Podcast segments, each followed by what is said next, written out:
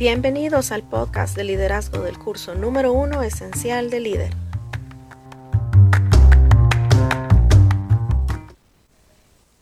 Soy parte del equipo de líder y queremos recordarte nuestra filosofía. Misión. Capacitar a toda persona en liderazgo con excelencia y responsabilidad. Visión ser una organización reconocida por transformar personas en líderes que aportan valor espiritual y social. Nuestros valores son espiritualidad, responsabilidad, excelencia, aprendizaje y trabajo en equipo, transformando personas en líderes.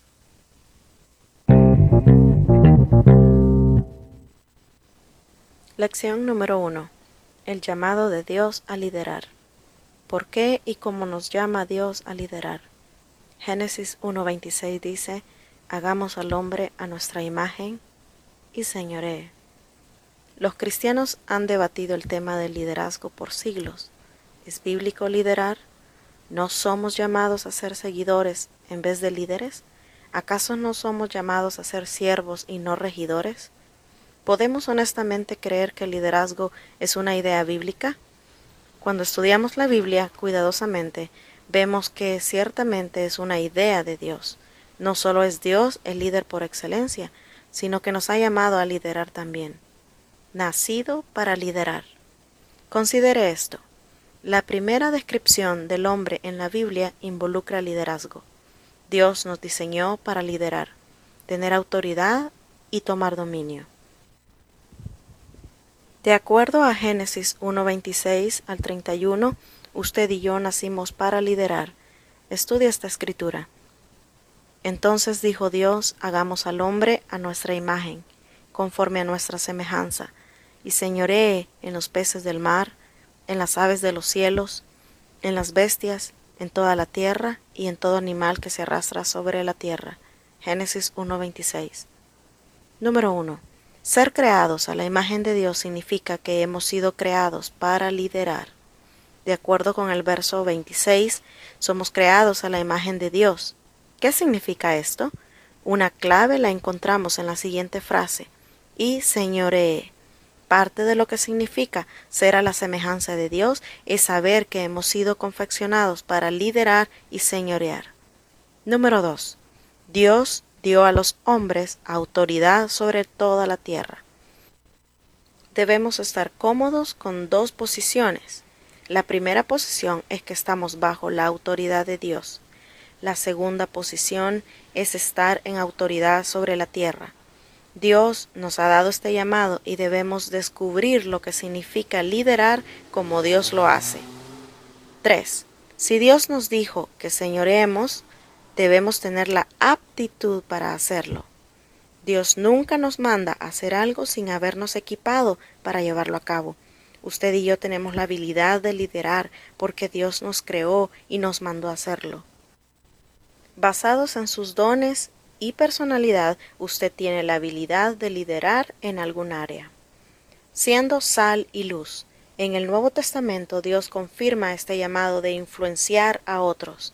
Mateo 5, versículo 13 al 16 dice, Vosotros sois la sal de la tierra, pero si la sal se desvaneciere, ¿con qué será salada? No sirve más para nada, sino para ser echada fuera y hollada por los hombres. Vosotros sois la luz del mundo.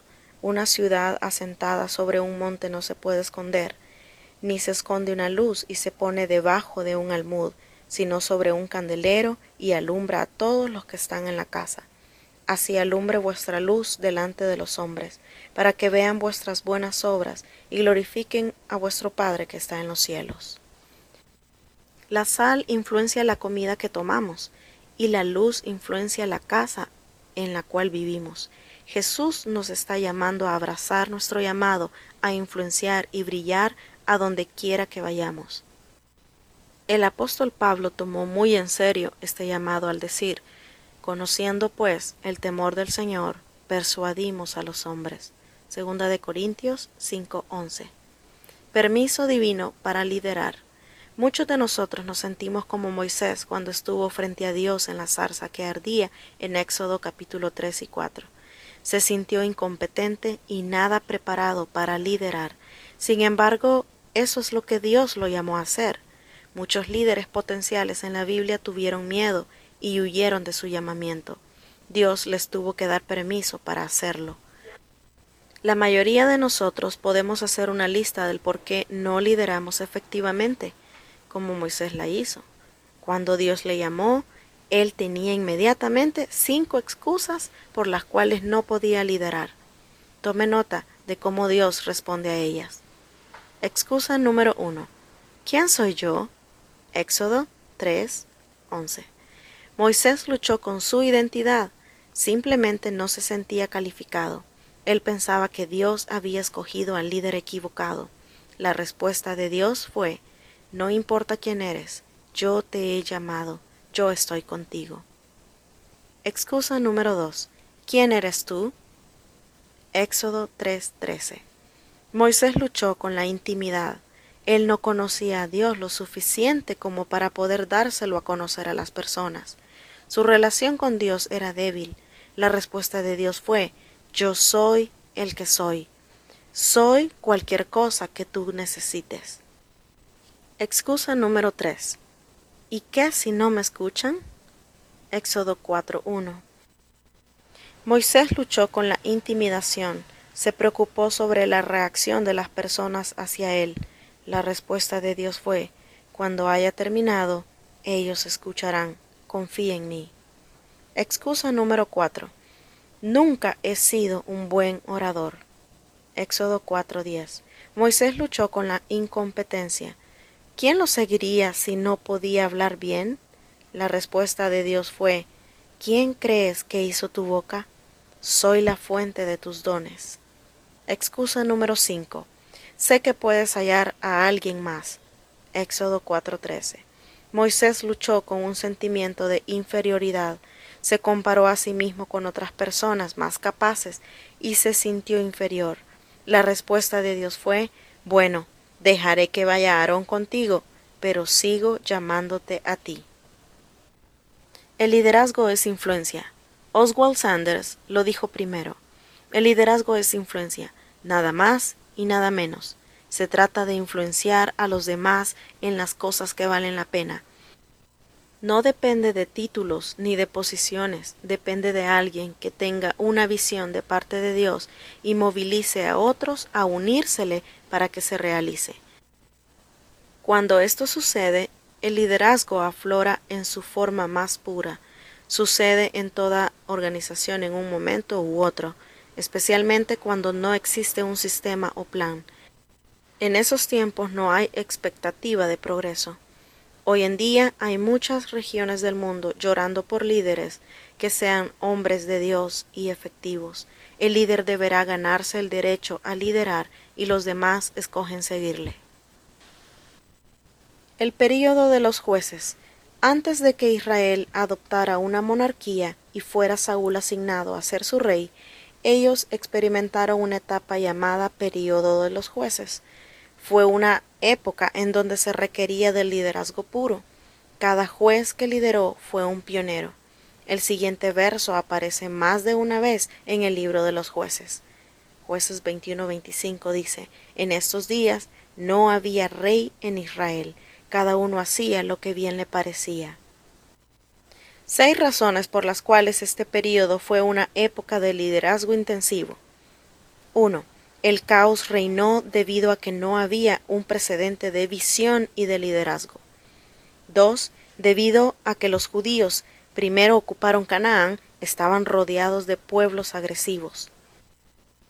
3. No habían leyes gubernamentales para la seguridad ni la defensa nacional. 4. Otras naciones influenciaron a Israel con sus ídolos y sus supersticiones. 5. Los héroes como Moisés y Josué habían muerto, y no había una sucesión de orden.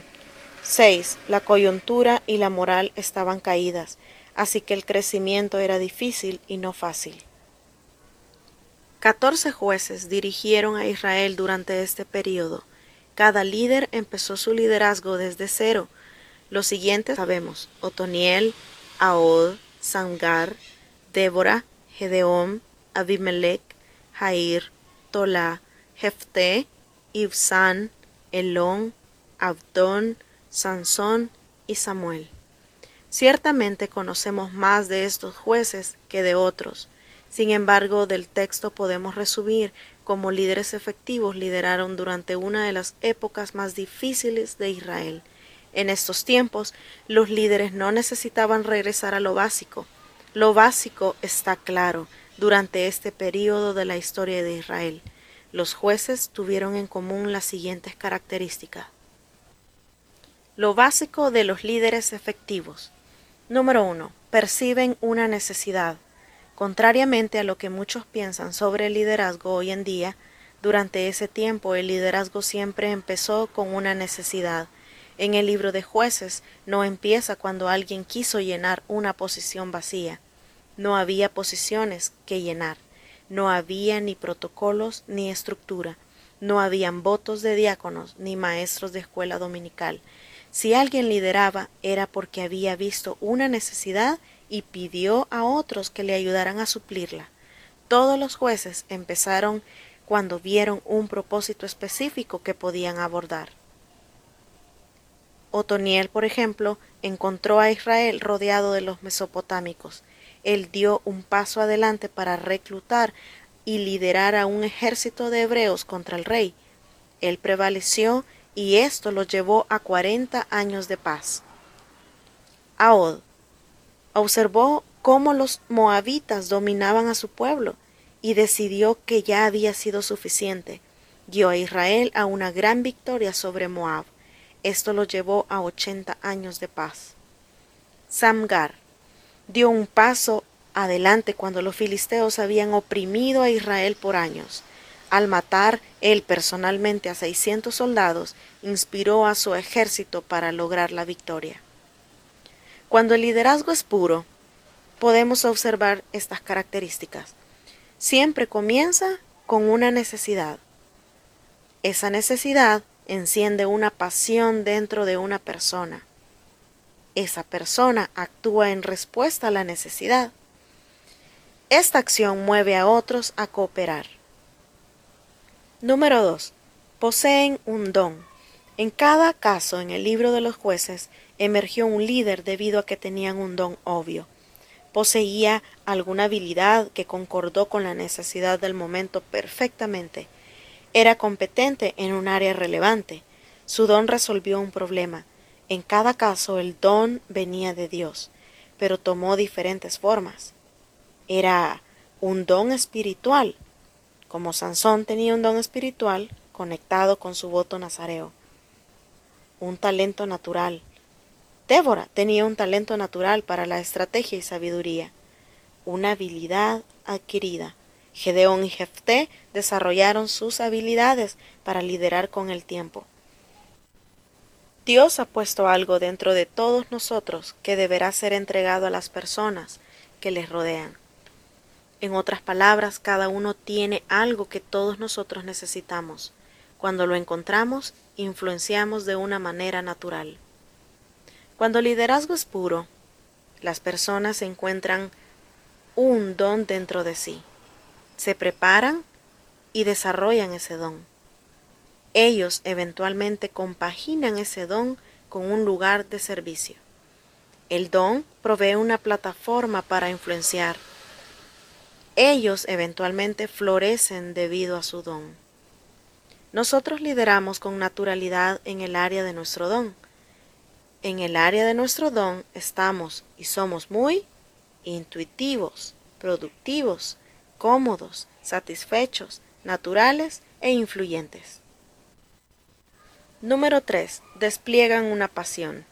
Cuando una necesidad de fuera se empata con un don de adentro, el líder con frecuencia la persigue al ser consumido por una pasión. Esta pasión es irresistible para otros y el líder no puede menos que compartirla con aquellos que se quieren involucrar. En el libro de los jueces, varios líderes experimentaron este tipo de química interna que encendió una pasión. He aquí los ingredientes para una pasión. La pasión llega cuando un líder tiene cargas, sus intereses y preocupaciones, convicciones, sus valores, principios y creencias. Dones, sus aptitudes dadas por Dios. Necesidades, sus circunstancias desesperadas. Oportunidades, su momento para involucrarse. La pasión suple la falta de recursos, no cabe duda. Es bueno tener recursos, sin embargo, muchos de los jueces no eran ricos ni en dinero ni en persona, ni en talentos cuando empezaron. Gedeón tuvo miedo. Sansón estaba falto de una moral firme. Jefté era impetuoso. Abimelech se enceló demasiado y tuvo que ser reprendido. Parece que Ibsán, Elón y Abdón eran personas ya mayores en edad. Esto no detiene a las personas que tienen pasión. Número 4. Persuaden a las personas. Los verdaderos líderes eventualmente llegan al punto en donde atraen e imparten de su pasión. Algunas veces solamente hallan a otros que comparten su misma pasión. Una cosa es segura, los líderes genuinos conectan con otras personas. Eso es lo que se separa de un emprendedor a un líder. Los líderes no actúan solos, tienen seguidores. Tienen que tenerlos debido a que tienen una causa más grande que ellos. Necesitan de los demás para llevarla a cabo. Observemos tres ejemplos. Gedeón. A Gedeón se le dijo que reuniera un ejército y atacara a los madianitas. Él había reclutado a demasiados hombres, así que Dios tuvo que recortar el tamaño del ejército de lo contrario, él tomaría el crédito de la victoria. Este líder persuadió a demasiadas personas a seguirle. Quisiéramos tener este mismo problema. Débora, aunque era mujer, Débora persuadió por completo a Israel, sin importar qué cosa determinaba hacer. Las personas la seguían. Aún Barak insistió en que ella fuera con él a la batalla. Él entendía quién tenía la influencia. Samuel, el más fuerte de todos los jueces. Samuel fue el líder que más influencia tuvo durante la etapa que abarcó de Moisés a David. Su liderazgo se extendió por dos generaciones. Tanto mayores de edad como jóvenes le escuchaban. Aún los reyes lo respetaban. Él había ungido a Saúl y a David como reyes. Era líder de líderes. Prácticas probadas para lograr que las cosas se hagan. Lo que se habla, se logra realizar. Para lo que se entrena, se logra realizar. Para lo que se calcula, se logra realizar.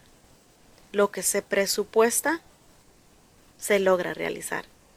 Lo que se confronta, se logra realizar. Lo que se premia, se logra realizar. Número 5 persiguen un propósito. Una observación final en cuanto a los jueces es que cada uno de ellos pudo liderar debido a que siguieron un propósito especial puesto delante de ellos. Ellos se movieron en la dirección para alcanzar una meta específica. Ningún juez deseaba mantener el mismo estado de las cosas. Cada uno sintió que tenía una tarea divina que realizar. Usted podría llamarle el propósito de su vida. Este se volvió el compañero que los consumía. Sería difícil separar liderazgo de propósito. No podría imaginar el liderar sin un claro sentido del propósito dado por Dios. Quizá es por esto que muchas iglesias no tienen fruto. No hay una misión clara, acordada ni definida. En jueces su propósito era personal, porque era la medida de sus dones y pasiones, mensurable, porque involucraba actividad que podía ser medida. Memorable, era lo suficientemente específico para ser recordado y abrazado. Significativo, porque tocaba temas nacionales, los cuales harían una gran diferencia. Era movible, podía viajar con ellos a donde quiera que estuvieran. Era moral, era correcto, no solamente sentían que podían realizarse, sino que debían hacerse. Un claro ejemplo es el de Débora. Su único propósito era liberar a Israel de los cananitas. Realizó un plan, preveyó los recursos, comisionó a Barak a dirigir el ejército y cuando se rehusó a dirigir el ataque solo, ella lo acompañó.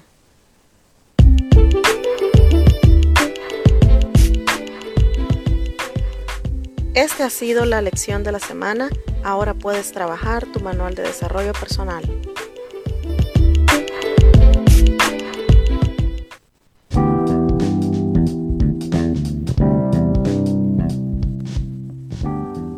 Soy parte del equipo de líder y queremos recordarte nuestra filosofía. Misión. Capacitar a toda persona en liderazgo con excelencia y responsabilidad. Visión. Ser una organización reconocida por transformar personas en líderes que aportan valor espiritual y social. Nuestros valores son espiritualidad, responsabilidad, excelencia, aprendizaje y trabajo en equipo. Transformando personas en líderes.